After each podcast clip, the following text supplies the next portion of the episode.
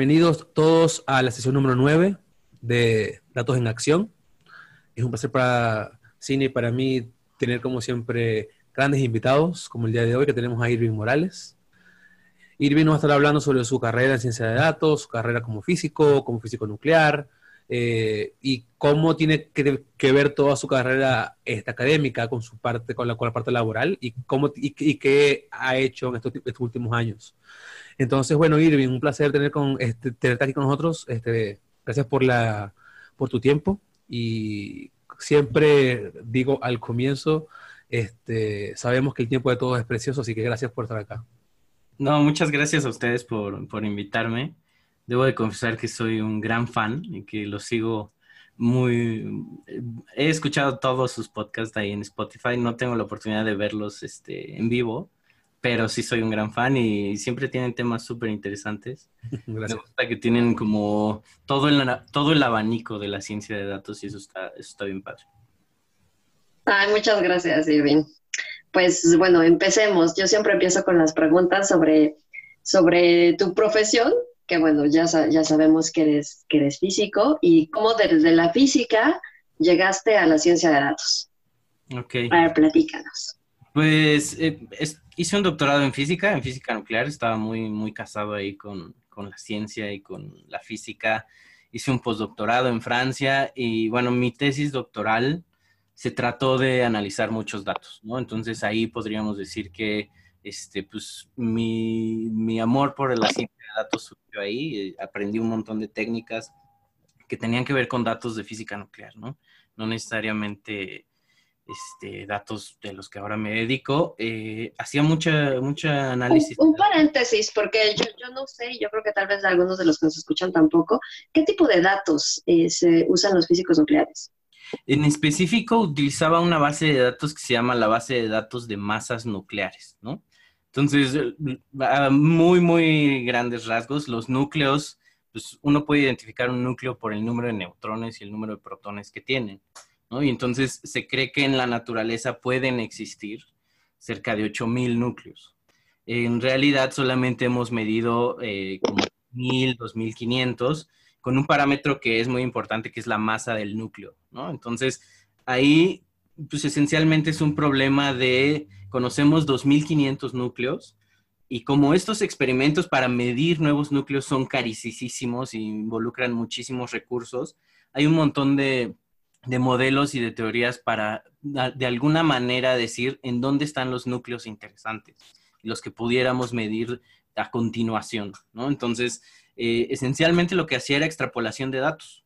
Y hay una manera de poner todos estos núcleos en una imagen a colores muy bonita y entonces también ahí aprendí un montón de cosas de visualización de datos y de cómo hacer más visibles estos datos, pero pasé pues cuatro o cinco años de mi vida eh, prediciendo masas nucleares y trabajando esta base de datos que comparada con las bases de datos que ahora pues manejamos eh, es, es muy chiquita, ¿no? Tiene 2.500 valores prácticamente pero en esos tiempos pues era una base bastante grande y tenía sus problemas manejarla en, en Fortran y pues evidentemente en física nunca nos enseñaron este, ciencias de datos o ciencias de la computación, entonces pues eso involucró un montón de, de, retos para mí. Este, en el mismo camino, cuando hice mi tesis y cuando luego estuve haciendo un postdoc, pues entré en algo así como una mini crisis en donde poco a poco eh, en mi cabeza surgía la idea de lo que hago realmente no tiene, no tiene la repercusión que, a mí me gustaría, ¿no? No son temas tan interesantes. Y también eh, eh, influye mucho el hecho de que la física nuclear es, es, una parte de la ciencia que, si bien no está terminada, sí ya muchas de las ideas ya, ya están consolidadas, ¿no? Entonces, como un científico joven en esa área, es muy difícil tener ideas novedosas, ¿no? Eh, me pasaba muy seguido que iba con una idea y, oigan, se me ocurrió esto, ah, sí, pues ya la hicieron y en los setentas, ¿no? regresabas dos, tres meses a pensar otra vez qué, qué podía hacer y, así constantemente. Entonces, en ese camino, pues, poco a poco empecé a decidir cambiarme de área y empecé a hacer algo que se llama sistemas complejos o la física de los sistemas complejos, que esencialmente es aplicar las técnicas de la física a un montón de sistemas que son pues, un poco más interesantes o más, más terrenales, ¿no?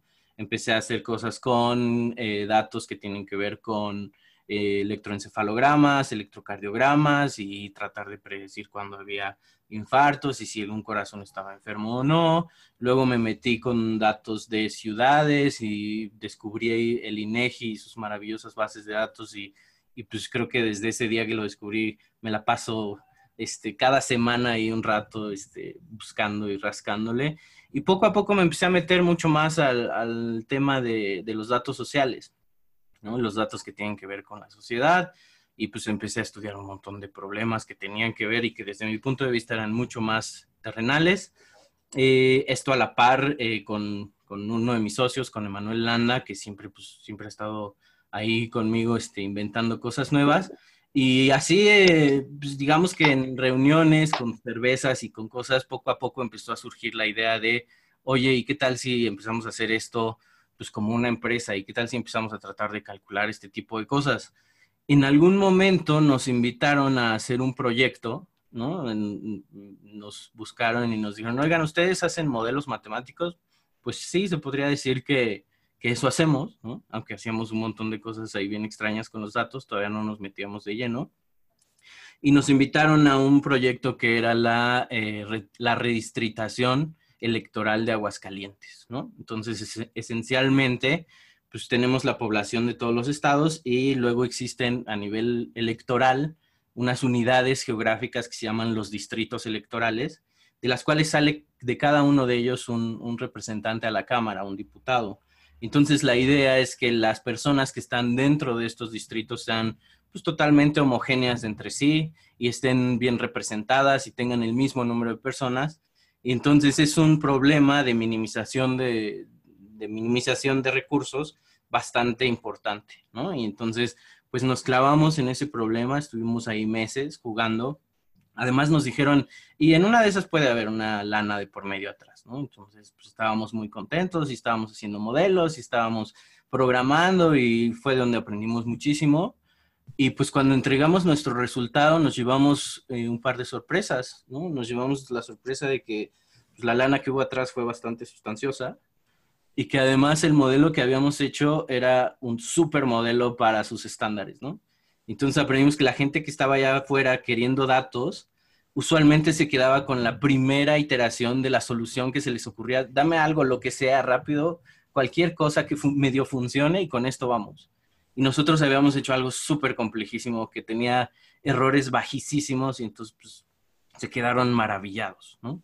Y ahí fue cuando dio pues, en nuestra cabeza el chip de, oye, esto quizá tiene un futuro, ¿no? Podemos aplicar lo que sabemos a hacer este tipo de cosas y venderlas y empezar a, pues, a hacer, a resolver problemas que son más sociales. ¿no? Y nos empezamos a meter, analizamos más datos, empezamos a bajar datos. En una de esas nos animamos un día a, a ir a un hackathon que tenía que ver con datos de migración, nos enteramos ahí en la web y este, dijimos, oye, ¿qué tal si vamos? No, pues sí, oye, pero necesitamos al menos una web en donde te pongamos el nombre. No teníamos ni el nombre, nos inventamos una web, nos inventamos el nombre. Fuimos al hackathon y teníamos, teníamos la idea, veníamos totalmente de la academia, no sabíamos para nada qué se hacía afuera. Y teníamos la idea de que íbamos a encontrar pues, gente súper profesional, con el tema ya súper masticado, ¿no? y que íbamos nosotros como novatos y pues resultó que no, que había un montón de gente con muchas ganas, ¿no? Un montón de organizaciones sociales y periodistas con muchas ganas de meterse a los datos, pero que no tenían la capacidad técnica, digamos, o, el expertise que nosotros habíamos adquirido a, lo largo de los años de analizar un problema en términos pues, científicos, lógicos y ese tipo de cosas. Y ahí nos empezamos a conectar con gente, empezamos a trabajar con otros medios, fundamos ya de forma formal eh, lo que sería Morlan, que fue pues, la empresa de datos que tenemos, ¿no? Y, y, la idea fue esa, la idea empezó a surgir como, como un juego más que nada, como un, pues veamos si empezamos a hacer otras cosas que tengan un poco más de sentido para nosotros.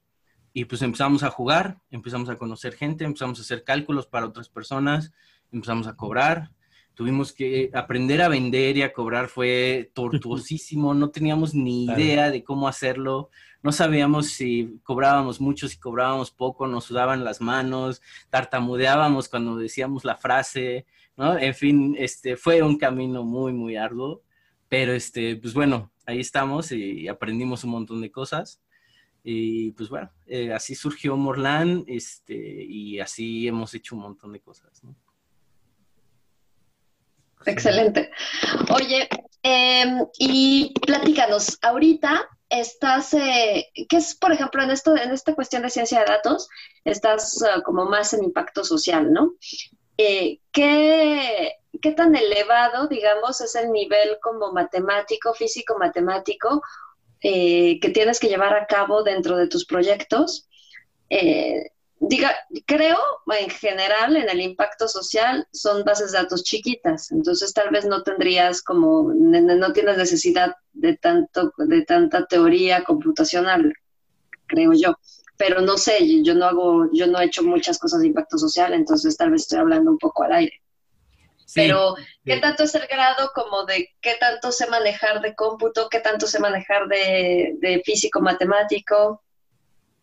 tienes mucha razón y en ese sentido creo que fuimos también privilegiados, ¿no? Porque entramos al mundo de los datos desde un lugar que es bien cómodo, que es con basecitas chiquitas, en donde la gente de afuera pues no, no te pide demasiado, ¿no? Te pedían, oye, es que quiero ver si estas dos cosas están correlacionadas, oye, es que quiero ver si esto se puede hacer una grafiquita, un mapita, ¿no? Y, y ahí pues fuimos muy privilegiados y nos empezamos a meter por ahí. También, por otro lado, siento que, ese camino de alguna manera también pues, nos distrajo de todo este mundo que se empezaba a desarrollar del Big Data y de los grandes análisis de datos y de toda la parte de, ciencia de datos en términos del cómputo, ¿no? Que nosotros realmente le, vamos entrando muy, muy tarde porque nunca fue nuestro, nuestro approach.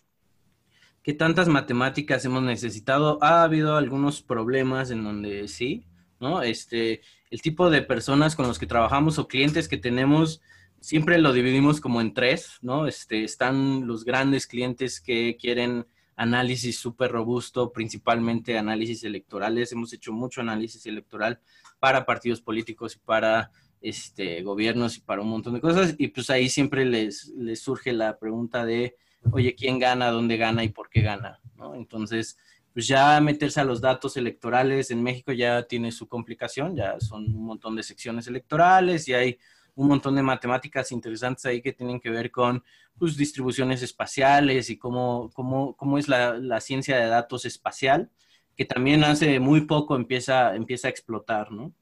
Nosotros empezamos a hacer mapas literalmente en, en matemática, ¿no? Conocimos GIS y todo este mundo ya mucho después, cuando ya teníamos la necesidad de manejar los datos pues, de todo el país prácticamente, ¿no? 65 mil secciones electorales, en fin, un mundo de datos. Este, luego están los clientes o las personas con las que trabajamos que tienen que ver con los medios, ¿no? Y también ahí hay un montón de, problemas bien interesantes. Usualmente eh, consiguen bases de datos, ya sea que se las pasan por transparencia, las bajan de alguna manera, las descargan, este, son bases incluso en PDFs y ahí el principal reto tiene que ver con homologar y, limpiar la base de datos, ¿no? Este, ver qué sí es comparable con qué. En algún momento, por ejemplo, estuve involucrado en un proyecto que tenía que ver con feminicidio y con mexicanos contra la corrupción. Y pues esencialmente se les ocurrió pedir a cada uno de los estados del país por transparencia los datos de feminicidios que, había pasado, que habían pasado en ese, en ese lugar y evidentemente no, no eran muchos, pero pues todos venían en Excel y todos venían con formatos diferentes y no era obvio cómo este, estructurarlos y luego los periodistas pues ahí los ponían todos en un Excel como si fuera un escritorio, ¿no? En vez de una hoja de cálculo. Entonces eh, han sido ese tipo de trabajos súper arduos en donde realmente aprendimos pues, a, limpiar bases de datos y a procesar bases de datos. Y luego, por otro lado, están este, los clientes que de alguna manera a mí es lo que más me gusta hacer, que es la gente que está en la sociedad civil, ¿no? en, las, en ONGs, y que cuando nosotros entramos realmente no tenían prácticamente ni idea de datos.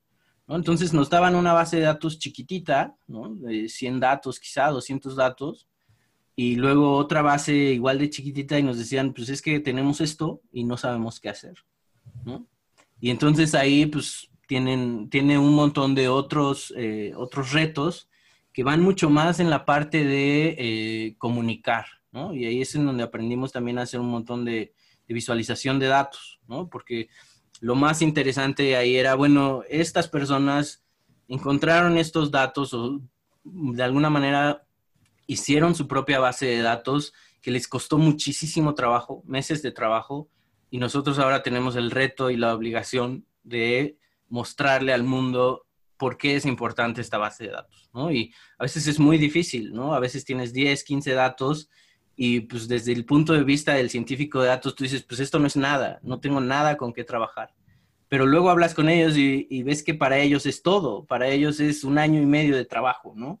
En algún momento, por ejemplo, estuvimos en un proyecto con el IMUMI, con el, con el Instituto de la Mujer en Migración, y tenían una base de datos en donde un cuate se había ido al sur durante pues, un año, año y medio a registrar y a hacerse pasar por eh, migrante y a registrar todas las irregularidades que hacía el Instituto Nacional de Migración ahí abajo, ¿no? Y aunque, aunque fueras mexicano, pues te metían ahí un rato este, te pedían papeles cuando no podían pedir papeles, en fin, un montón de cosas y de datos no estructurados que pues también nos hicieron aprender un chorro. Muy bien. Oye, este, Irving, ¿y tú, tú cómo crees que te ayudó, o sea, ya, ya fuera del conocimiento matemático, estadístico que tuviste en tu carrera, ¿cómo crees tú que tu que, que ser científico te apoyó a ser luego un data scientist?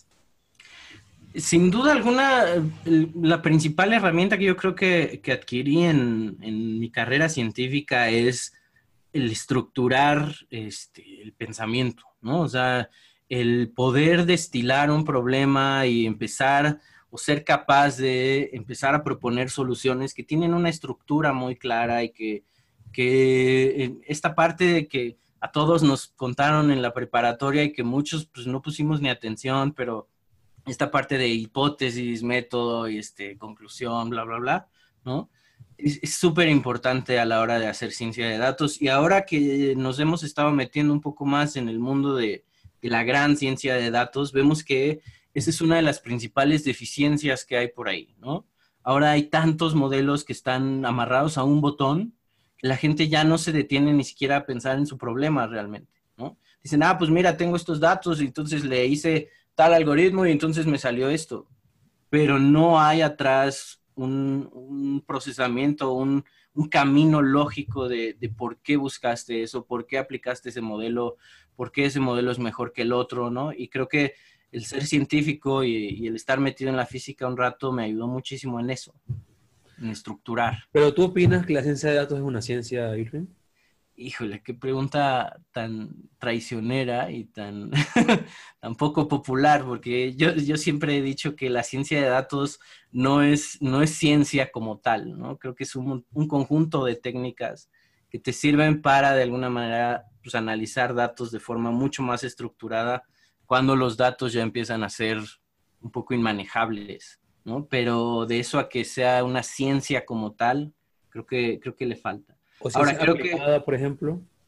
Eh, podría llegar a ser ciencia aplicada, ¿no? Aunque creo que este, le falta. Eh, de hecho, teníamos esa discusión, Emanuel y yo, hace algunos meses, en donde pues queríamos meternos mucho más a este mundo de la ciencia de datos, pero pues ya desde el lado de los computólogos, y empezamos a buscar libros, ¿no? Este, dijimos, bueno,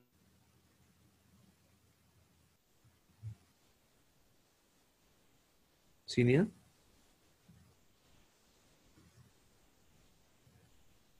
Yo ya regresé. ¿Irving lo perdimos? Yo creo que perdimos a Irving. Eh, ok, ahorita sé. ¿Qué pasó con su conexión? Ah, no sé.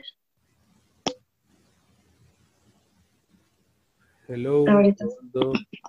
Disculpen, ¿Alguno puede escuchar a Irving de los que están aquí en la sesión en vivo?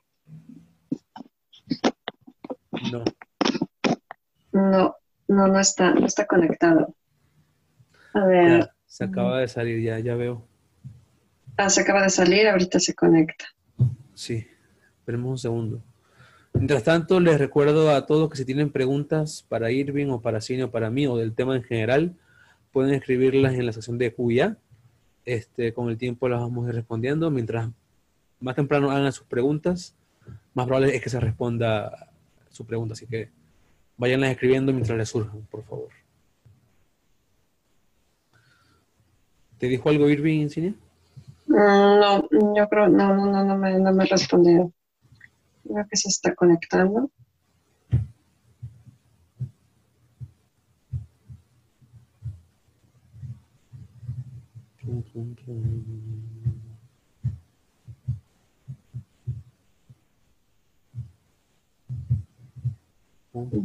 No me respondieron. Bueno, mientras tanto, para no dejarlos en el vacío, mientras se conecta este Irving, yo creo que es un tema bien importante lo que estaba hablando en este momento espero que, se conecte pronto para que siga hablando del tema, porque está surgiendo en México y en todo el mundo prácticamente licenciaturas, maestrías, doctorados en ciencia de datos, ¿no? se está institucionalizando la carrera y lentamente la está convirtiendo eso en, no sé si una ciencia, pero al menos un área seria de conocimiento, porque hasta hace unos tres años no había maestrías ni doctorados en ciencia de datos ni licenciatura. Este, y como bien dijimos, todo, todo el mundo venía de física, de, de matemática, de, actuaría, cosas por el estilo. Entonces, como que yo creo que esta institucionalización de la carrera de ciencia de datos va a ser, es, complicado medir el impacto en realidad. puede ser bueno en muchos aspectos, malo en otros aspectos pero yo, yo creo que convierte o intenta convertir al área en un, en un área formal de estudio, por lo menos, en, mi opinión. No, no, sé qué crees tú, Cinia. Sí, lo, lo, que yo creo es que mm, la ciencia de datos lo, lo, que está haciendo y que se me hace súper importante es que está uniendo todas las diferentes disciplinas. Por un lado, las disciplinas científicas están, según yo, están todas incluidas, matemáticas, cómputo, que si lo podemos llamar, que también es como toda una disciplina aparte ya, y mm, bueno, obviamente física, matemáticas, etcétera, pero también como con otras tipo biología o química que se están haciendo cosas súper importantes. Digamos que se, o sea, que se está trabajando juntos, o sea, la ciencia de datos está ayudando a, a crear Mm, no sé, por ejemplo, ustedes, tanto, tanto Irving como tú son físicos y entonces a mí lo que se me hace genial es que toda esta, toda esta cuestión de sistemas complejos, por ejemplo, que se esté aplicando a cuestiones médicas. Y gracias a los datos, es, eso se puede hacer. Como, siento que, que si, no es, si no existieran los datos y como este avance tecnológico que tuvimos gracias al cómputo, eso no se podría hacer y solo se quedaría en teoría. Sí, de acuerdo. Eh, Irving me está diciendo que se cayó su internet y que ya está regresando. Ok, perfecto. ok. Vamos, a seguirlo esperando. Entonces, yo no, yo no lo veo como una ciencia aparte. Yo, veo, yo, yo lo que creo es que si tú haces eh, pero, no he visto o sea, doctorales de ciencias de datos. Lo que he visto, sí, doctorados, sí, por ejemplo, en algoritmia, que eso ya es como más de cómputo, o un doctorado en matemáticas, o un doctorado en tecnología pero, pero ya son como, como de áreas, o sea, si yo, si yo hiciera un doctorado en ciencia de datos, sería de un área de la ciencia, ¿no? Solamente. No estoy seguro, pero sé que existen en ciencia de datos. Lo que no estoy seguro es qué hacen o qué estudian en realidad. Porque eso es lo que está pasando hoy en día. A ver, fíjate, todo lo que este, hacemos en ciencia de datos venimos de otras áreas, porque nadie estudió ciencia de datos. O sea, no conozco a ningún data scientist hoy en día que pueda decir que estudió licenciatura en ciencia de datos. Entonces, o sea, todos venimos de otras áreas, pero si se surge... Pero ahorita que ya existen, porque ya empezaron, digamos, a salir los, los, de las primeras formaciones, ya existen, pues yo sí he trabajado con ellos, y en realidad lo que hacen es como pues al final de cierta manera lo que tú y yo aprendimos de cierta manera una autonomía, por ejemplo, que tenemos como un bagaje científico y al lado como que metimos toda la parte tecnológica, ellos lo aprendan en la escuela de la misma manera, o sea, tienen, tienen la parte científica y tienen la parte tecnológica. Entonces, o sea, no sé, como yo tanto como ciencia aparte no lo vería, yo lo vería como que gracias a la ciencia de datos se está haciendo la unión de todos los conocimientos. científicos, por un lado, y también aplicativos, porque eso es como, eso es lo súper eh, básico de la ciencia de datos, es que son terrenales, son problemas súper terrenales en general. Claro, pero, pero a ver, te pregunto, si tú unes dos ciencias, ¿no creas una ciencia?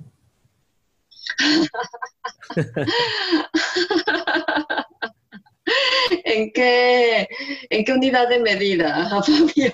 Depende. O sea, si pensamos que la ciencia de datos es una unión de áreas de la ciencia de la computación, de las ciencias económicas, de las ciencias, de todas estas ciencias que se usan todo el tiempo, pero en el cual hay un fundamento y el cual es el dato, es el principal elemento de estudio. Esa es la principal diferencia. La, e-, economía tiene un, objetivo, también la química, también la física, también todas estas áreas tienen un, objetivo particular.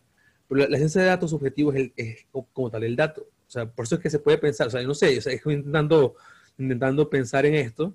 O sea, si yo uno varias áreas de conocimiento científicas y, le, y, y el común, el común entre todas ellas es que hay datos entre ellas, tal vez se esté generando algo no sé, no sé si nuevo, pero al menos algo medio formal, ¿no? Eh, sé que no es fácil, y te digo, esta, charla eh, está en todo el mundo ocurriendo, pero o sea, hay que pensar en ello porque... Pero es que, eh, pues, es, que esta discusión tal cual es, la que comienza justo en, los 60 con, con la definición de inteligencia artificial, porque eh, al momento de querer crear una inteligencia igual que la humana, es que teníamos que, crear una inteligencia de todas las ciencias. Entonces, eh, la ciencia de datos, digamos que es la que lleva ahorita como la pancarta de que está creando, entre comillas, obviamente yo lo digo porque eh, no me gusta como mucho el nombre, eh, la ciencia de datos es la que está creando la inteligencia artificial. Entonces, obviamente, como que por definición, pues tiene que usar todas las inteligencias que ha creado el humano. Tiene sentido. sentido. Oye, eh, hablando de inteligencias, eh, se le fue completamente el Internet a Irving. No sé qué, qué, propongas. Rayos, en, en, realidad con el que seguir hablando, yo creo que vamos a hacer un, un re, o sea, hay que reagendar la, la sesión. Creo que no hay otra. Yo creo, sí. Hay mucho, una disculpa enorme. Fue un problema fuera de, de todo. Se le fue, yo no sé, tal vez un problema de luz o algo así que haya tenido y se le fue a internet completamente. Por cierto, antes de que se vayan o bueno, o, o que cerremos por acá, quisiera decirles que la semana que esta semana este, para los que estén interesados, hay, una, hay un congreso importante en México, que es el, el Inteligencia México Conference, o Intelligence. ¿Quién lo organiza, Fabio? Lo organiza un equipo de personas que no estoy seguro quiénes son en realidad. Son extranjeros muchos de ellos, y, pero tienen una cantidad gigante de partnerships. Este, y de y eh, está, va a estar todo el mundo ahí, o sea, está, está la gente de Jesús Ramos, está la gente de, de, las empresas, están las universidades, es gigante en, en, realidad la conferencia. Y lo comento porque yo tengo un código de descuento que me hicieron el favor de hacerme llegar. Entonces, si les interesa... Dánoslo, dánoslo para que tengamos descuento. Sí, estar allí. Este, lo estoy colocando en el chat en este momento para los que estén interesados. Se escribe CID IMC 50 cuenta off. El Congreso no creo que esté transmitido en vivo, no estoy seguro de eso. Va a ser en el sitio Banamex de eh, México. No, seguramente no. ¿Sabes en cuánto está la entrada del Congreso? el costo. Está como 9 mil pesos, creo, 8 mil pesos, algo así. Mi descuento es de la mitad del precio. Ok. Entonces me hicieron llegar este, este descuento por si a alguien le interesa todavía estar por allí o compartirlo con, algún amigo que, que, que, quiere estar. Aún hay entradas, o sea, y bueno, va a haber gente muy, muy buena, va a haber gente de Uber, hablar, va a ir gente de, de, de eBay, va a haber gente de México, va, va, a estar gente, por ejemplo, alguien que conozco que es muy bueno, que se llama Hugo Nájera, que es el líder de desarrollo tecnológico de BBVA, O sea, va a gente muy buena en realidad, de, Coca-Cola, de FEMSA, o sea, en, en, realidad va a ser un buen congreso. Entonces es como un congreso de inteligencia artificial, pero del lado de negocio, ¿no? Sí, correcto. Pero sí hay gente, pero hay muy poca gente a, que hablar académica, pero sí hay presencia este, académica. Y creo que también hay stands, cosas por el estilo. Entonces, bastante divertido. O sea, es el primero que se hace así, de este, estilo en México, a tan, tanta magnitud. O sea, es más grande que la Tadei. Por ahora, eso es lo que se está planteando o que se está diciendo. Entonces, se convertiría en la en el más grande de México de ciencia de datos y inteligencia artificial. Así que si, a alguien le interesa ir, ahí tienen el, el, código. Este, cualquier cosa me pueden escribir a mí este, en LinkedIn o como ustedes quieran. Ah, perfecto. Eh, y, y, también hablando de anuncios, eh, lo, lo, pasé la comunicación por las redes sociales. Hay una conferencia, la RIIA, que, está, que están organizando en la Ciudad de México para el finales de agosto. Esta es una conferencia más académica es la reunión internacional de inteligencia artificial. Ah, sí, y hay una preinscripción que les envié por, las redes sociales, ahorita no la tengo a la mano, la, la preinscripción y se ve que también va a estar súper interesante. Va a estar el, el, que fue premio Turing este año, entonces ahí está, exacto, es esa, la que está escribiendo Fabio. Ahí les envié el, el link para que lo puedan ver. Y también les envío una vez el link de la otra para que también la, puedan ver. Excelente. Entonces, esta es la época de anuncios. Y pues con Irving lo... Ah, pues, ah viene... Que ya regresó a internet, pero híjole, va a estar como complicado. Viene Joshua Bengio, wow. Sí, exacto, está buenísima. Increíble. Porque no, para quien no lo conozca, es el, uno de los reyes de la, del Deep Learning. Eh, sí, fue, y fue el que sacó el premio Turing este año. Sí, junto con, con Jan LeCun y con Hinton, ¿no? Ajá. Entonces, está, la verdad es... Dile a Irving, Cinia, que, que vamos a... Sí, Irving. Ya, regresó. Hola. Estoy de nuevo. ¿Nos escuchas? Sí. Disculpen, Axtel decidió actualizar algo en mi modem o algo así. Justo en aquel momento. Sí. No sé qué, qué, plantea Cinia. Pues mira, yo tengo tiempo, no sé ustedes cómo estén, yo puedo quedarme para poder platicar el tiempo adecuado del, programa, entonces como ustedes quieran. Sin problema, yo también, ¿eh? También lo digo por la gente, ¿no? Por los que están acá. Bueno. Escuchando, claro. Sí. a ver si tenemos este, tenemos comentarios, ¿qué es lo que... No, no tenemos ningún comentario, entonces no Adelante, dicen. Bueno. Ah, perfecto. Sin problema, adelante. Eh, Irving, estábamos hablando de, una pregunta que, bueno, luego que tuvimos este Brexit y yo seguimos pensando sobre la, sobre la pregunta, pero quisiera saber tu punto de vista sobre el tema, ¿no? Sobre la ciencia de datos es una ciencia, ¿cómo la ves tú? ¿Qué es entonces si no es si no es una ciencia? Actualmente yo la veo como un conjunto de técnicas para analizar datos, ¿no? Ciencia como tal, eh, creo que en su estado actual me cuesta trabajo, ¿no? Eh, no, no entendería ni siquiera cuál es su objeto de estudio, aunque podríamos ahí estirar la liga y esforzar a, pues, que tiene que ver con los datos y, y, esta manera que tenemos los seres humanos de estructurar información y quizá en el futuro vaya hacia allá, pero, pero actualmente me cuesta mucho trabajo pensarla como ciencia, como ciencia, ¿no? Especialmente porque los científicos de datos, pues andamos, andamos haciendo otras cosas y no, no necesariamente preocupándonos por, por el formalismo de, de los datos, ¿sí? ¿no?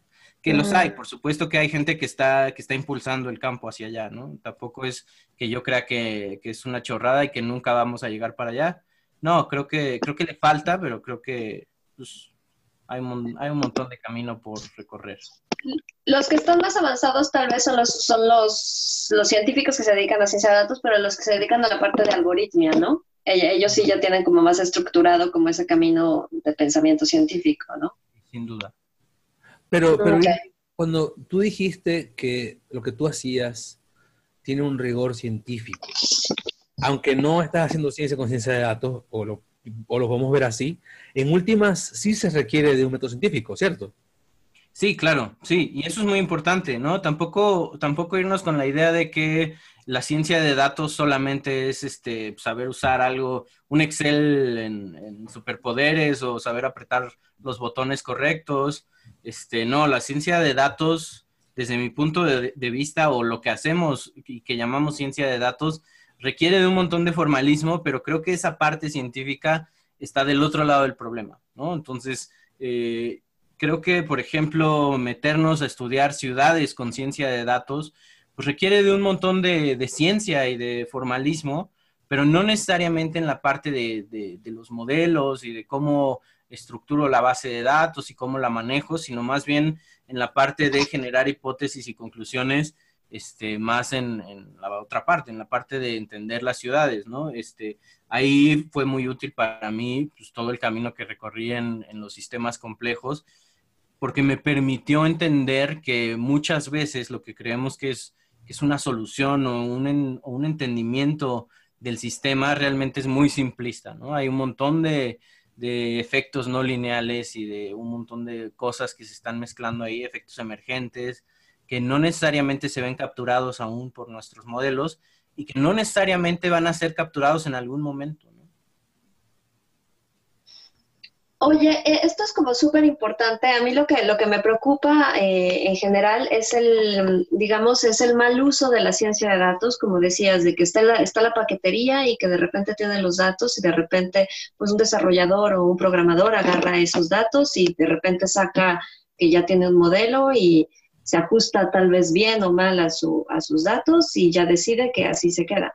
Entonces, eh, ¿cómo es que podemos? Porque digo, no, no es que no es que sea excluyente, pero sí, sí creo que hay que poner bien bien la diferencia en que, en que un desarrollador más bien como que tiene que focalizarse hacia hacer data engineering, que es súper necesario y es súper importante para la ciencia de datos, y que un científico sí tiene que dedicarse más como a la ciencia de datos, ¿no? O sea, obviamente sabiendo, pero que son dos ramas, o sea, siento que la ciencia de datos es como la profesión a la moda y que todos quieren ser científicos de datos, pero que como si no se valorizaran las otras partes de los datos, pues.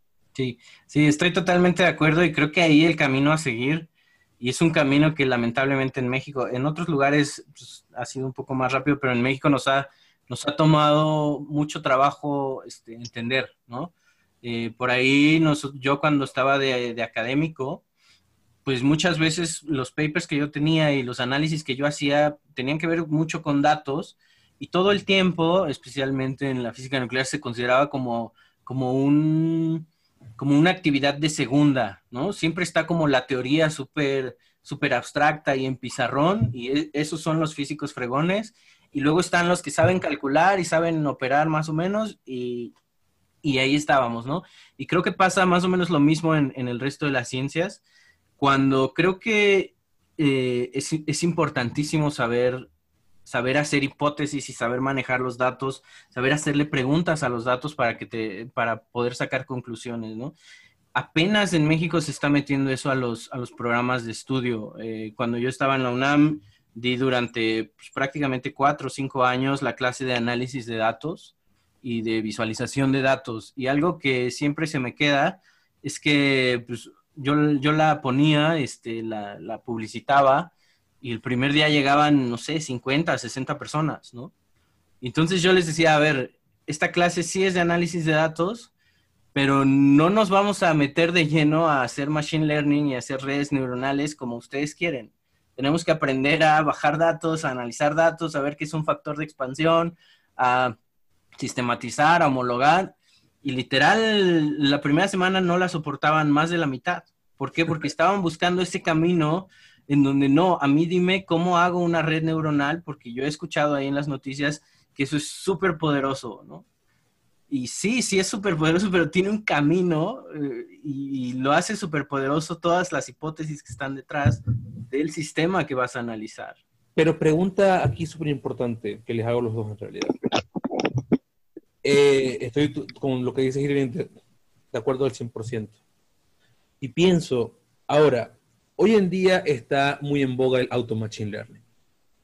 En unos pocos años está a pasar, va a estar de moda el Auto Data Cleaning. Esto yo creo que viene pronto. Luego el Auto Data Exploration. En un momento que no falta demasiado para eso, es un botón que te hace la hipótesis y, no va a estar mal, ¿eh? O sea, no, digo que esté, no digo que va a ser mala la respuesta final. Lo que digo es, ¿qué papel juega entonces la persona hoy en día o qué debería estar, este, como que la gente prepara, no sé, qué deberían estudiar si en cinco, seis años todo va a ser auto machine learning, auto data cleaning, auto data exploration? ¿Qué le queda a la persona para en, en realidad aportar en esta área? Qué pregunta tan difícil, ¿no? Porque sí, o sea, por un lado, pues está, está padrísimo este, decir, no, no, el cerebro es la verdadera red neuronal y siempre tenemos que estar ahí dirigiendo. Pero por otro lado, vemos esta tendencia que viene como tren bala, en donde prácticamente todo se está volviendo automatizado, ¿no? Este, ¿Cuál es la respuesta? No, no la tengo, pero eh, me viene a la mente una frase de, mi asesor de, tesis doctoral que este, decía, bueno, ahora la máquina ya lo entendió, ahora quiero que nosotros lo entendamos, ¿no? También por ahí, este, pues no sé si sea la, la, la, visión correcta, porque también gran parte de, de las técnicas de datos actuales pues justamente tratan de eso, ¿no? De, de, dejar a la máquina pues generar sus propias soluciones, aunque nosotros no las entendamos, y es, es una lucha constante. Está súper interesante tu, tu, pregunta, Fabio, porque justo es como, digamos que, o justo ahorita los científicos de datos pues están en boga, ¿no? Pero es la, es la profesión que supuestamente la predicción de la profesión es la más corta en el tiempo, pues, ¿no? Porque van a estar en boga y luego, luego, justo por todo, la, todo el trabajo que se está creando, pues fácilmente se, se van a tirar a la basura. Y eso es solo en la parte, obviamente, como de tareas repetitivas, ¿no? Que es como el aprendizaje este repetitivo. Eh, pero bueno, ahí es como todo esto de hasta dónde vamos a querer que llegue y qué es lo que realmente... Vi una conferencia súper interesante con uh, Biliani, sí, sí lo conocen, el este matemático francés, que es, el que está dedicado a la inteligencia artificial para la humanidad en Francia. Y justo es como replantearse qué es el humano. Y, yo creo que como científicos de datos eso es lo más importante que tenemos que, tener siempre claro, de dónde, dónde está, hasta donde la máquina pueda llegar y dónde está donde el humano pueda participar. Y yo creo que hay muchísimos, en, en, muchas de las áreas, obviamente, en las que trabajamos como, como científicos de datos, obviamente está toda esta parte de repetitiva, que es como toda esta experiencia que está, que está agarrando el machine learning y auto machine learning, que lo pueden agarrar, pero hay, siempre hay como una sensibilidad del humano que esa, esa es muy difícil de, de entender y esos justo son los errores, pues, ¿no? Entonces, ser capaces de, de sobresal, de sacar esa esa sensibilidad que tiene el humano, eh, de sacarla a relucir, que solo el humano la va, a terminar haciendo, ¿no? Pero bueno, esto ya es como más este, filosófico. Y estás muy filosófico, Fabio. pero, sí está bien interesante, ¿no? En el, campo de la visualización de datos, hay una visualizadora este, que se llama Georgia Lupi, que justamente está proponiendo eso, ¿no? Algo que se llama el Data Humanism, o el humanismo de datos, en donde dice, no utilicemos este gran poder de, utilizar los datos para buscar respuestas a nuestros problemas, sino más bien para entender más qué quiere, qué quiere decir ser ser humano. ¿no? Excelente. Wow. Sí, está súper interesante. Pero a ver, seamos más terrenales ahorita y yo creo que muchos de los que se conectan es justo por tu saber en visualización de datos, que eres genial. Platícanos, así, ahorita es el momento de preguntas para todos los que nos escuchan, de qué quieres saber. están los videos, tú tienes videos, ¿no, Irving? Todas las, eh, como, como, cada cuándo son tus videos, que haces como un análisis en vivo. Sí, eh, realmente los videos surgen de eh, pues este momento en donde yo pues, decido salirme de la academia y una parte que extraño muchísimo es el dar clases, ¿no? El, enseñarle a la gente cómo analizar, cómo visualizar. Y pues por ahí se me ocurrió que podía hacerlo en video y sí, lo estuve haciendo ahí como un mes y medio, un video por semana en donde pues literal me ponía a codear en vivo, porque yo siempre, y eso es, eso es algo que siempre en mis clases les, les he dicho y soy fiel creyente de eso, es que esto no se aprende en un libro, ¿no? No hay manera. Para aprender a, manejar datos y a visualizar datos, tienes que meterte al lodo y darle y darle y darle y darle.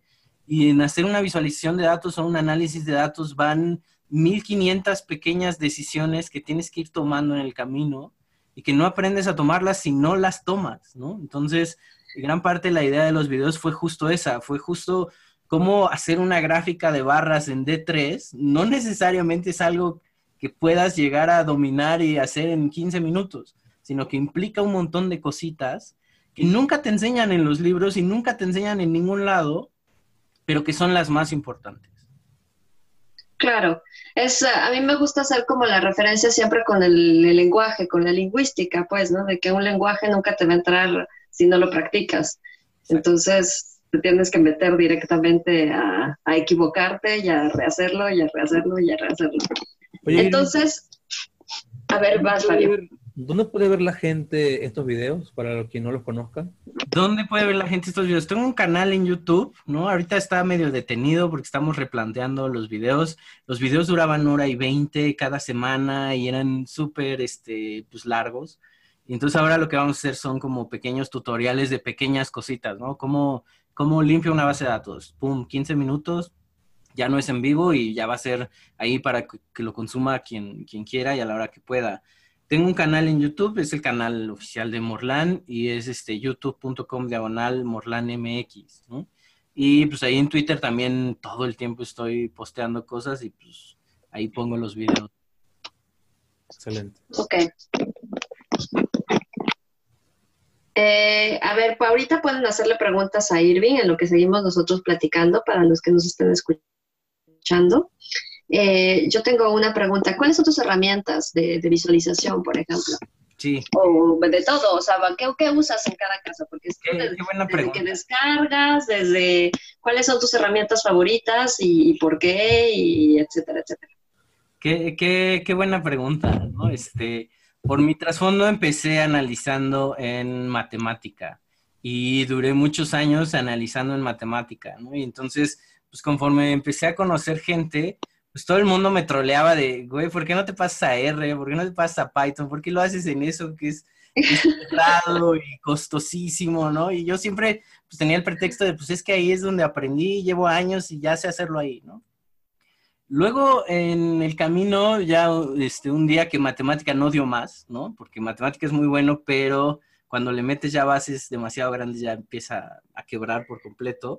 Pues decidí... el otro día, por cierto, vi en un congreso que había un stand de matemáticas, en un congreso de Big Data, y ahora ya se puede conectar con Hadoop. Sí, sí, ya, ya lo están haciendo. Sí, y estaba, wow. That's cool. No sé si regresaría, creo que no.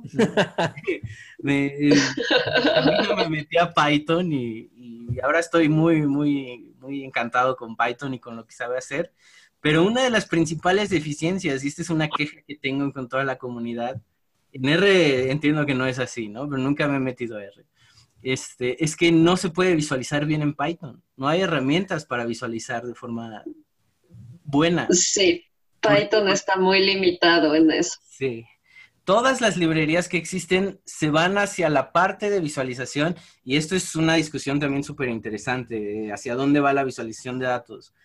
Actualmente la visualización de datos va en que cada vez sea más fácil y que tengamos gráficas modulares que podamos utilizar todo el tiempo. Y a mí esta parte de la visualización de datos me encanta para hacer eh, exploración de datos.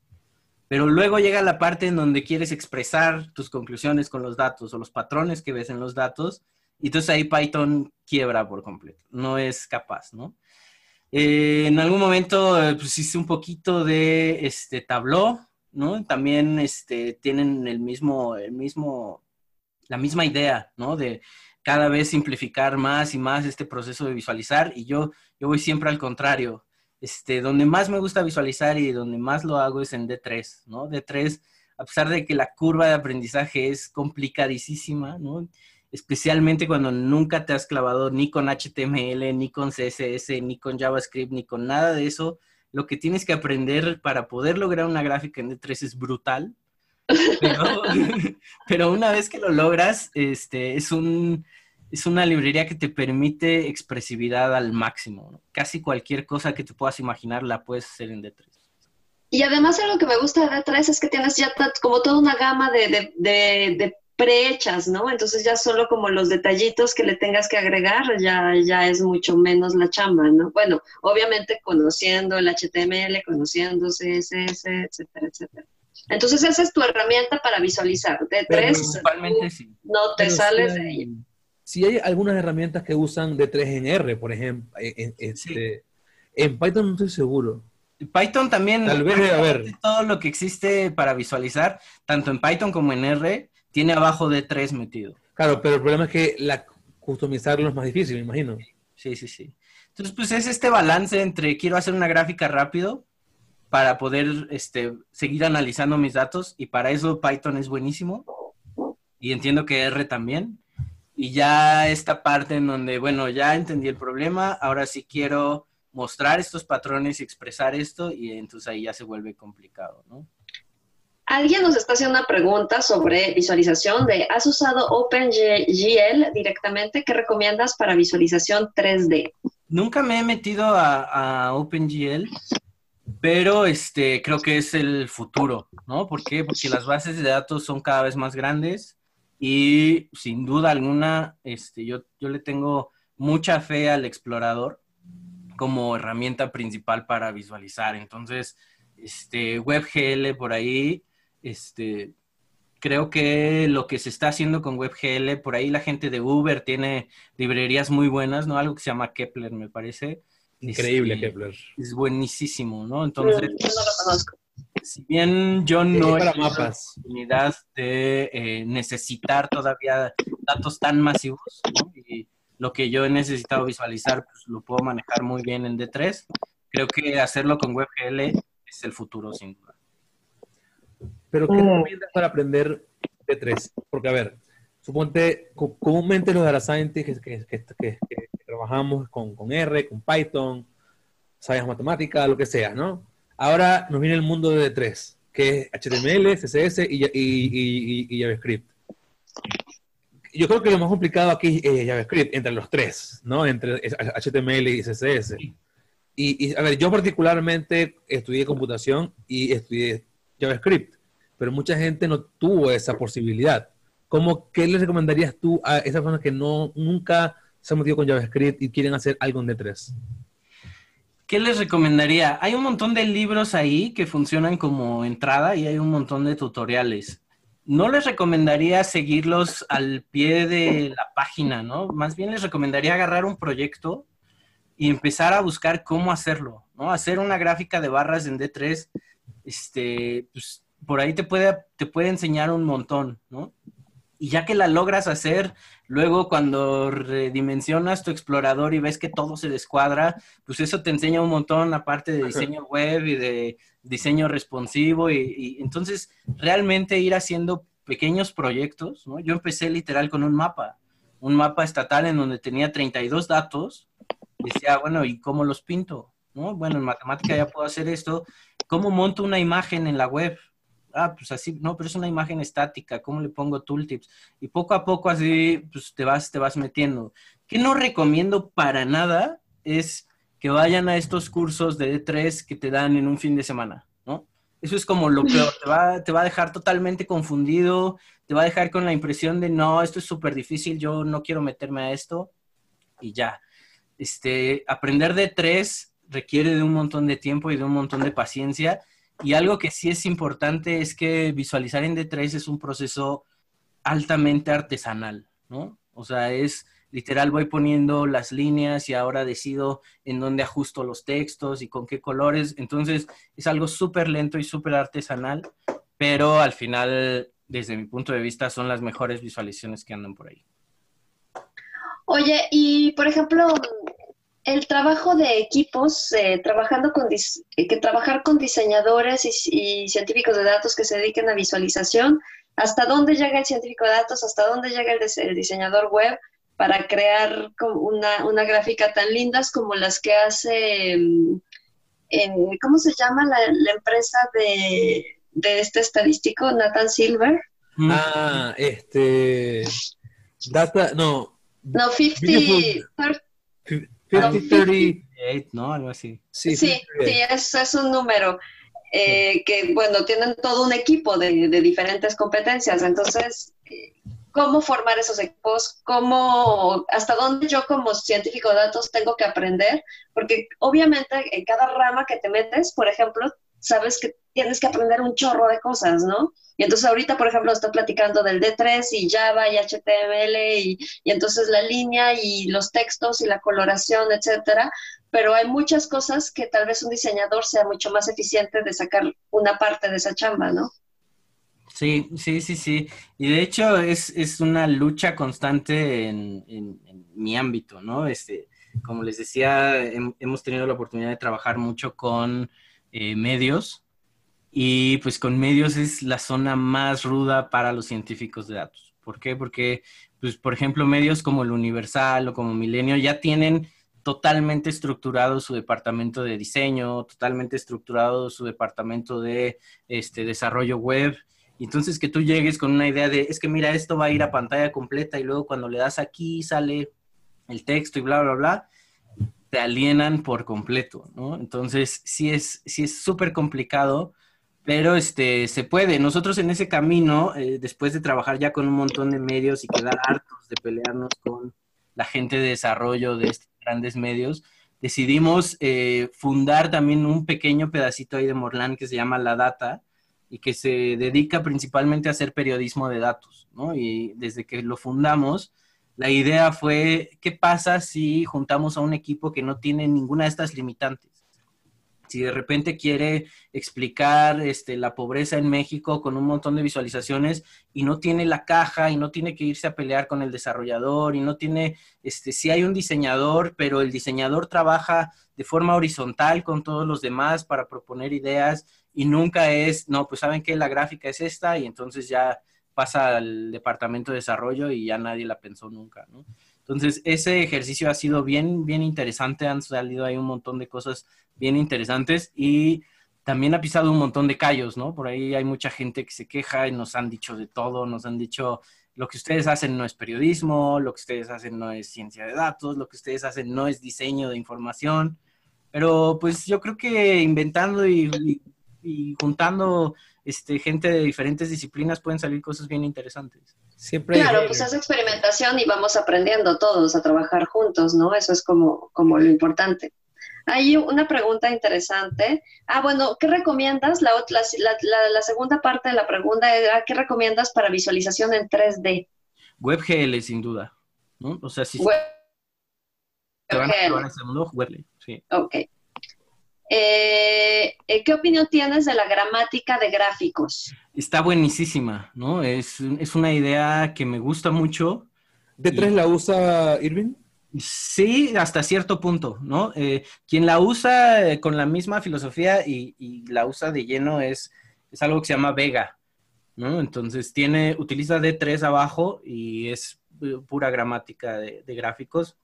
Por ahí Altair trata de hacerlo, este, trata de portar Vega a Python o usar Vega. Y, este, y, me gusta muchísimo la idea, aunque también me da un poco de miedo que de repente no sea tan expresiva, ¿no? Entonces, este, quizá, no, y no, no lo sé muy bien porque no me he metido realmente, pero quizá por ahí puede tener ciertas limitantes también, ¿no? Oye, antes de seguir con con la pregunta, yo tengo una, una, duda que tal vez la tengan también unos que nos escuchan. ¿Qué es el periodismo de datos? O sea, ¿qué diferencia hay entre el periodismo? Porque, a ver, siempre el periodismo tiene datos, ¿no? O sea, comúnmente las noticias se basan en hechos que ocurren, documentadas por un periodista que va a una escena y la documenta y después la explica. O sea, cuando le colocamos el apellido de datos, ¿qué, qué diferencia hay allí? Me, da gusto que tengamos tres horas más porque esto va para largo. Con el periodismo de datos sucede algo muy parecido a la ciencia de datos, ¿no? De repente, pues empezaron a haber un montón de bases de datos y empezaron a utilizarlas, ¿no? Y, pues empezó a formalizar y a, incrustar ahí el, término periodismo de datos. ¿Qué es periodismo de datos? Como yo lo entiendo, como yo lo entiendo es utilizar la base de datos como si fuera una fuente más, ¿no? Y entonces, Pues esencialmente, pues hacer periodismo de datos es utilizar bases de datos y tratar de comunicar lo que eh, dicen esas bases de datos, hacerles preguntas, que si se fijan no es muy diferente a lo que es la ciencia de datos o lo que podríamos pensar que es la ciencia de datos, y existe el mismo problema o el mismo discurso o los mismos discusiones que en la ciencia. Mucha gente dentro del periodismo dice lo que acabas de decir. Y a ver, esperen, el periodismo siempre ha sido de datos, ahora que le inventan que le ponen este, este apellido, ¿no?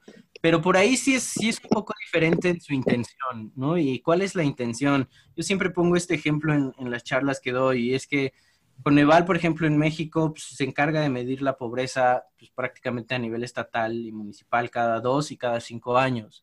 Y hacen una chamba impresionante y hacen análisis de datos y reportan esencialmente en un PowerPoint y en un Excel. Y uno podría preguntarse de quién es la, la obligación o la labor de comunicar cómo es la pobreza en México. Y pues uno inmediatamente se remitiría a los medios de comunicación. Pero si ustedes van y buscan en cualquier página de un medio cuando hablan de pobreza, se reduce a un dato, ¿no? Y es qué porcentaje de la población está en pobreza en México. Coneval hace un estudio enorme, amplísimo, de dónde está la pobreza, cómo está la pobreza, quiénes tienen pobreza alimentaria, quiénes tienen pobreza este, educativa, y los medios lo que están reportando es eso, es un dato, cuántos, ¿no? Hay aproximadamente 48% de pobres extremos o de pobres en México. Y luego además le ponen la historia de una, una señora o de una familia que ellos creen que es la pobreza en México.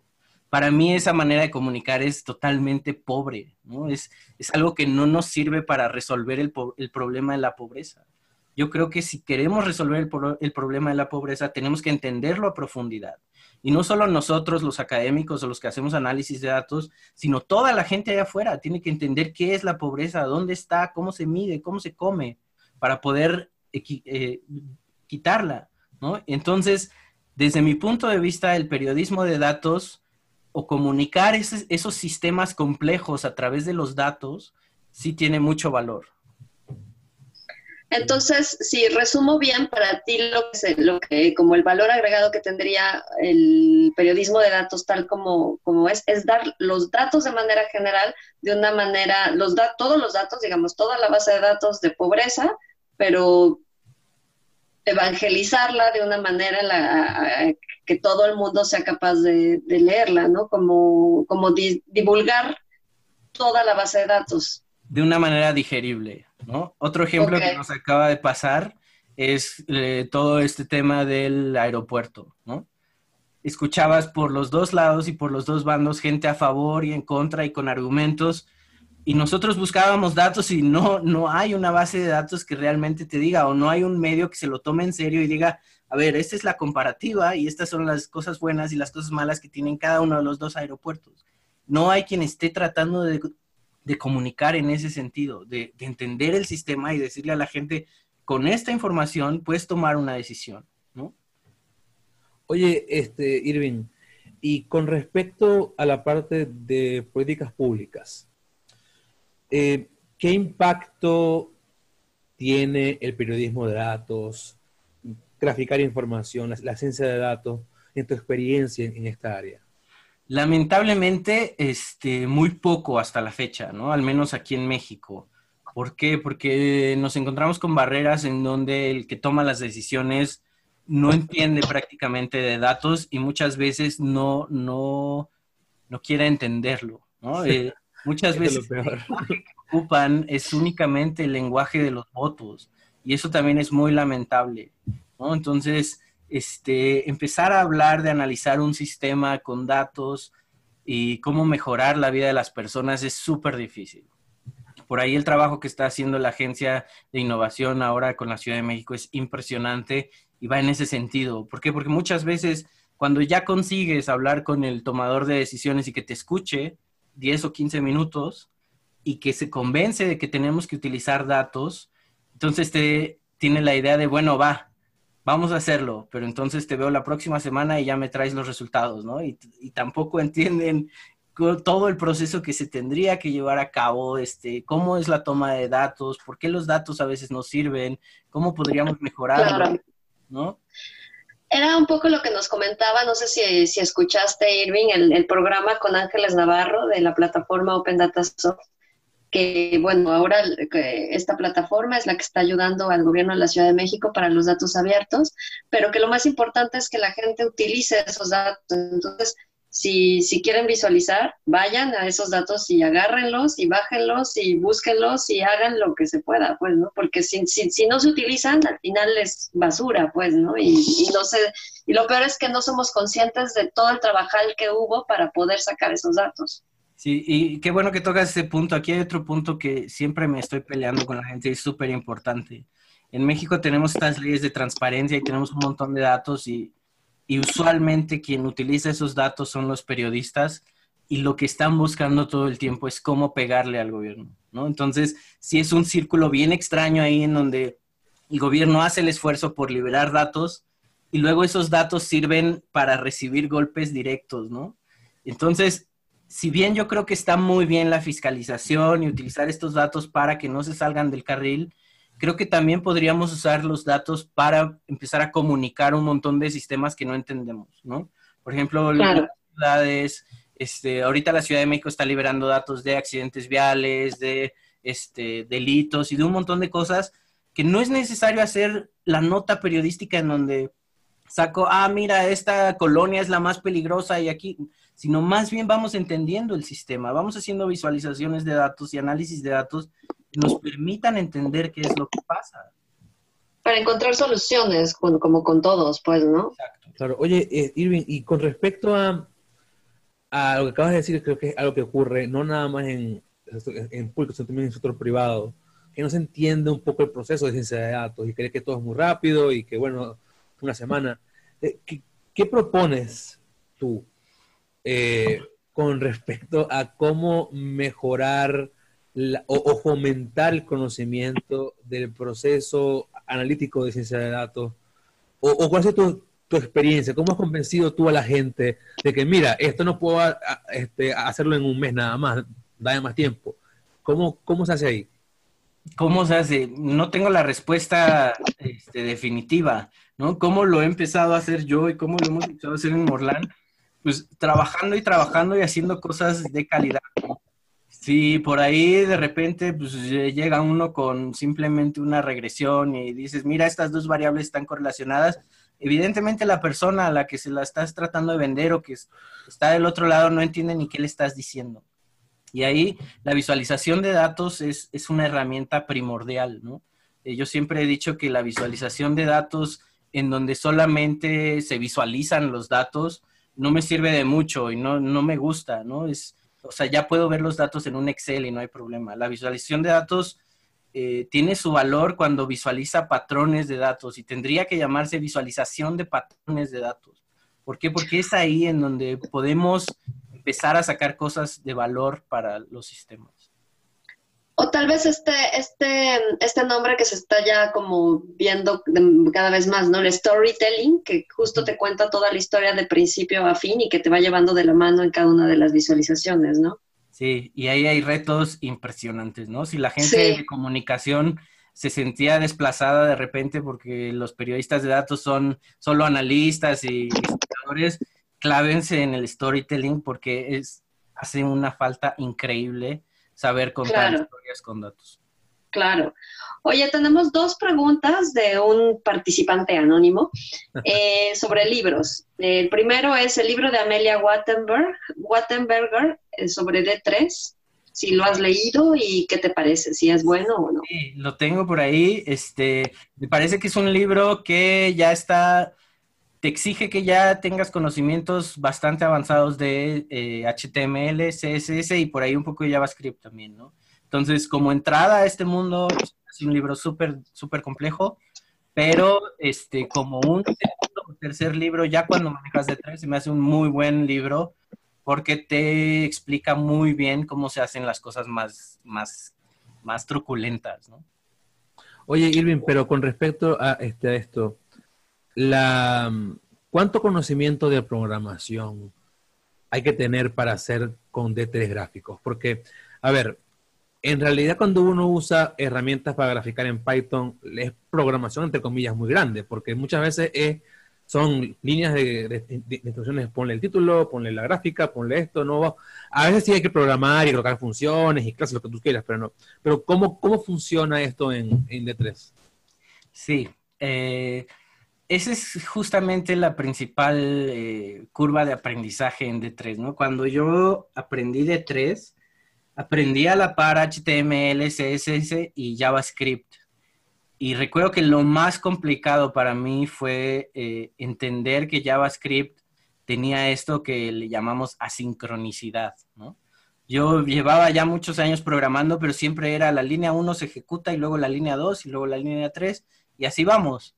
Y JavaScript eh, funciona de maneras completamente diferentes, ¿no? Es más como una caja de estados en donde yo aprieto cosas y suceden otras cosas. Es cambiar ese chip, si, ya estás muy clavado en la programación, es sumamente difícil, ¿no? Este, si no estás tan clavado en la programación, aprender D3 y JavaScript no va tan complicado, ¿no? Por ahí creo que también de repente eso es un, hueco que hay que llenar en, el campo y es que muchas veces los que aprendemos a hacer visualización de datos o análisis de datos incluso que no tuvimos una formación de programación o, de cómputo como tal, pues programamos como, como podemos y como nos da a entender y funciona, pero a la hora de integrarte ya a un equipo de desarrollo, pues es sumamente complicado, ¿no? O sea, la programación no es solamente programar, no solamente poner líneas de código, sino existe toda esta parte que es súper interesante de la estructura de los sistemas. Ese es un problema que yo también tengo y que Carlos López también, que, que, es experto en R, nos platicó que también, o sea, porque de entrada tienes que decir, no soy programador, entonces, pero, pero es pero es muy difícil como, como entenderlo, es muy difícil quitarnos esa, esa barrera, realmente es una barrera de cierta manera, a veces me siento como analfabeta en grupos de desarrolladores, porque tienen una manera muy eficaz de hacer lo mismo que yo hago en 10 líneas, ellos lo hacen en una. Sí, sí. Y, no solo eso, ¿no? Es, es, todo este ecosistema que se han generado alrededor de, de hacer un código de forma colaborativa los que aprendimos código por fuera, o al menos yo en la física, nunca tuvimos nada parecido, ¿no? Entonces, meter el mundo de, Git y de cómo se estructuran y, cómo se respetan los trabajos de uno y de otro, es súper complicado. Sí, entonces como que nos recomiendas como hacer más y más y más Git, meterse mucho. ¿no? Y, y, con respecto a eso, creo que algo que, que a mí me, me ayudó mucho particularmente cuando comencé, fue colaborar en open source. Cuando uno comienza a colaborar, un commit que le hagas a una librería te cambia la vida porque no es fácil en realidad. O sea, colaborar con una comunidad de mil personas trabajando en un proyecto no es nada simple. Y creo que, si en, realidad nos interesa ser como que mejores programando para ciencia de datos con respecto a software engineering, colaborar en open source es un gran paso. Aparte que aparte que apoyas a todos los que usan el programa, también tú aprendes, ¿no? Sí, claro. Sí, ese es un súper buen consejo. Hay otra pregunta con respecto a, otro libro. Eh, a ver, espérame, que... Ajá. Eh, ¿Qué te pareció el libro de Klaus Wild sobre visualización de datos? Ese sí no lo ubico, ¿eh? La verdad no, ubico el, libro, perdonen. Bueno, ya, ya después lo leerás. por ahí pongo qué me parece. ¿Va? Ok, perfecto. y eh, hay una pregunta que si puedes pasar los tips para cobrar. Sí, este es complicado. Eh, valoren, valoren lo que hacen no por el tiempo que les cuesta, sino por el tiempo que les costó llegar hasta ahí. ¿no? Muchas veces, y está este síndrome que especialmente los científicos sufrimos de él, que es el síndrome del impostor, ¿no? Muchas veces de repente crees que lo que tú estás haciendo, y más cuando te comparas con lo que hace el resto de allá afuera, es súper simplón, ¿no? Y entonces yo todo el tiempo decía, no, pero es que ¿cómo voy a cobrar tanto por esto? O sea, no, es súper simple lo que hice. Y resulta ser que no es tan simple, ¿no? Este, y no es tan simple, ¿por qué? Porque todo el trayecto que ustedes llevan para poder lograr eso es grande. Entonces, más que nada, valoren, valoren eso este, y eso es muy importante para cobrar. Dos, este, se necesita muchísima seguridad. Uno piensa que el de enfrente ha comprado un montón de proyectos de ese estilo, pero lo cierto es que no. Entonces que es una negociación entre dos personas que no tienen ni idea de, cuánto vale lo que están este, ahí amasando. Entonces, pues tengan mucha seguridad cuando cobren. Es una buena pregunta este, con respecto a esto, Irving. ¿Cómo, eh, sé que no tiene nada que ver con nada, pero creo que mucha gente se la, pregunta, ¿cómo calculas tú cómo cobrar estas cosas? O sea, por horas de trabajo, por complejidad del, del sistema, por, por cuán, cuán, grande es la empresa, no sé. Sí, es, es, una mezcla ahí entre tres factores, ¿no? Y ahí venía justo mi tercer comentario, que es muchas veces eh, cobrar poco no está mal, ¿no? Y depende mucho de a quién. Entonces, ¿cómo, cómo determino yo el precio? principalmente es cuánto tiempo me voy a llevar, ¿no? Ahora, determinar eso requiere de un montón de experiencia, de que ya hayas hecho un montón de proyectos, ¿no? Entonces, yo ya tengo la capacidad de que me plantean un proyecto, ya sé más o menos a un mes, mes y medio, y eso es el, principal. Luego, dos, qué tan difícil es en el sentido de qué tanto nuevo tengo que aprender, ¿no? También eso requiere muchísima experiencia en el sentido de que, pues, más o menos sabes el camino para llegar al final, pero sabes exactamente en qué partes puede ser que te atores un par de días más porque tienes que ir y aprender tal cosa, ¿no? Este, eso es muy importante también. Y la tercera es este, a quién le estás cobrando, ¿no? Y, ahí, pues yo eh, hemos, les hemos cobrado desde partidos políticos, ¿no? Es que es en donde nos encajamos bastante hasta ONGs en donde prácticamente pues no les cobramos prácticamente nada, ¿no?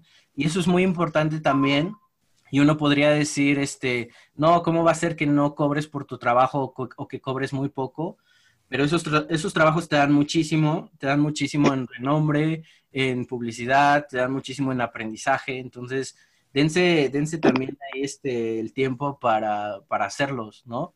Por ahí yo sigo mucho a un, a un diseñador que se llama Aaron Draplin, da, conferencias y tiene libros y todo, y tiene esta, esta idea que a mí me parece increíble, que es algo que él llama los, los Free Fridays, ¿no? Los viernes gratis o los viernes libres. Y todos los viernes hace un proyecto para un cuate, para una familia, para una ONG, en donde pues literal lo hace gratis. Y eso te ayuda un montón a crecer. Ah, excelente, está padre la idea. En realidad sí. Oye, este, Irving, algo que también te quería preguntar. ¿Cómo, ¿Cómo, consideras tú que está ya hemos tocado esto en algunos aspectos, ¿no?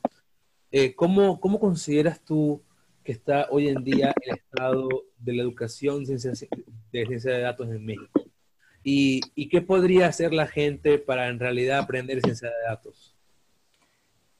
¿Cómo está actualmente? Lo de esos dos días de un bootcamp es un error. O sea, ¿qué, qué, si no es eso, ¿qué sería entonces? ¿Cómo está actualmente la ciencia de datos o la educación de la ciencia de datos en México? Yo diría que va arrancando, ¿no? Hay, hay, esfuerzos interesantes. Está esta parte del ITAM, están algunas maestrías que ya existen por ahí, son muy buenas, ¿no? Son bastante buenas en, lo que hacen y en darte una pincelada de, qué es lo que se necesita afuera. La UNAM acaba de abrir su licenciatura en ciencia de datos, entonces creo que el camino vamos empezando, pero está trazado y, y va bastante bien. Este, ¿Qué podríamos hacer para mejorarlo? Algo que para mí es fundamental es que se dé estadística a nivel básico, ¿no? La, estadística nos ayudaría muchísimo como país incluso y como personas. No es necesario aprender estadística bayesiana o estadística súper compleja, pero sí nociones de qué es probable y qué no es probable y, cómo se calculan las cosas en estadística creo que es muy importante, especialmente a el nivel de la licenciatura en algunas ciencias, ¿no? Por ejemplo, en física hasta hace poco, y no sé cuál sea el estatus ahorita, eh, la asignatura de estadística era una, era una optativa, cosa que para mí, a mí me parece totalmente inverosímil, ¿no? Y en, y en la mayoría de las otras ciencias, pues sucede más o menos lo mismo. Entonces, creo que por ahí muchos cursos de, estadística serían una, gran opción. Y para la gente que ya no está en edad como de, decidir qué carrera tomar, o que, pero que se quiere meter a la ciencia de datos, sin duda alguna yo creo que la mejor, eh, lo mejor que pueden hacer es empezar a hacer proyectos, ¿no? Muchas veces uno tiene miedo de me voy a lanzar a hacer este proyecto que ya es un poco grande porque no tengo ni idea de cómo, entonces más bien me voy a comprar un libro y voy a ir ahí con el libro aprendiendo un poco y más. Desde mi punto de vista está padre comprar el libro y está padre seguirlo, pero no aprendes realmente hasta que no dices, a ver, tengo este proyecto y se trata de hacer esto y entonces voy a buscar como sea, cómo hacerlo. Ahí es cuando, cuando tu primera página en tus preferidos se vuelve Stack Overflow, creo que vas por buen camino. Correcto. Bueno, yo creo que en realidad este, ya hemos cubierto el tiempo que, que desapareció este, Irving. En realidad ha sido muy interesante esta conversación. Este, Irving, eh, unas preguntas antes de que te vayas. ¿Cómo puede la gente saber más de ti, seguirte, ver lo que haces, seguir tus empresas, tus emprendimientos? estoy todo el tiempo en Twitter, ¿no? En Twitter este, pues, hay un montón de gente ahí que me sigue y que es interesante. Siempre me he preguntado por qué me siguen, ¿no? Pero este, pues, posteo un montón de cosas de datos y de periodismo de datos. Y, este, y algo que me gusta mucho es que en los últimos meses se ha empezado a hacer comunidad y la gente ya se le quita la, la pena y empiezan a, a preguntar más y a compartir más cosas y eso es súper interesante. Me encuentran en Twitter, principalmente estoy ahí. Este, mi, ¿Cuál es tu Twitter? Es Morlan MX, ¿no? No, es Moai MX. M a ver. MX. Moai MX. Así como, como lo escribí en el chat. Eh, sí, justamente. Sí, si no, en, nuestra, en, nuestras redes sociales estás eh, vinculado. Facebook ya hace mucho que no tengo. Este, en YouTube eh, de repente me encuentran haciendo videos y haciendo cosas, pero este, mis mensajes directos de Twitter están abiertos y un montón de gente me escribe y muchas veces me, me escriben solo para platicar de algún tema y nos vemos en un café y platicamos, ¿no? Este, como les decía, tengo también esta, esta parte de, dar clases, entonces muchos me piden pues, consejo y en fin. ¿Tú dónde vives? ¿En la Ciudad de México? Sí, sí, estoy en la Ciudad de México y vivo muy al sur. Ok. Por, ahí me Ok, perfecto. hay una pregunta. ¿Cuál era el nombre del diseñador que dijiste? Eh, este es Aaron Draplin. Aaron Draplin. Sí. Hay una, una última pregunta. Ah, bueno, eh, Carlos López, sí, eh, está en las redes sociales, sí, lo pueden buscar en Twitter como Nato y además la siguiente semana, el siguiente programa va a ser con él porque también nos quedamos con él, tenemos muy, Natorro, perdón, que está aquí, justo está en el chat, también pueden buscarlo directamente. Y el siguiente programa va a ser con él, que también trabaja contigo, ¿no, Irving? En la sí, parte... hemos, hecho algunas cosas ahí juntos. Y de hecho, si les interesa el mundo de R, él es la persona a seguir. ¿eh? Excelente. Este, bueno, Irving, te agradecemos muchísimo tu tiempo. Ha sido muy divertido. Les recordamos a todos los que están acá que esto está siendo grabado, es un podcast, va a estar publicado en Spotify, en Apple Podcast, en Google Play, donde ustedes quieran escucharlo. Em, sigan a Irving, eh, escríbanle, no tengan pena, él con gusto los, los, va a atender. Así que bueno, un placer estar contigo hoy, Cinia y este, e Irving. Muchas gracias. Muchísimas gracias, Irving, de aceptar la invitación y de estar con nosotros platicando sobre lo que haces. Muchas gracias por la invitación y este, pues sigan, sigan con su podcast que es buenísimo y que le hace, le hace mucha falta a la comunidad en español tener este tipo de cosas. Muchas gracias, Irving. Sí, gracias, Irving. Adiós a todos. Adiós. Feliz día. Bye bye. Nos vemos.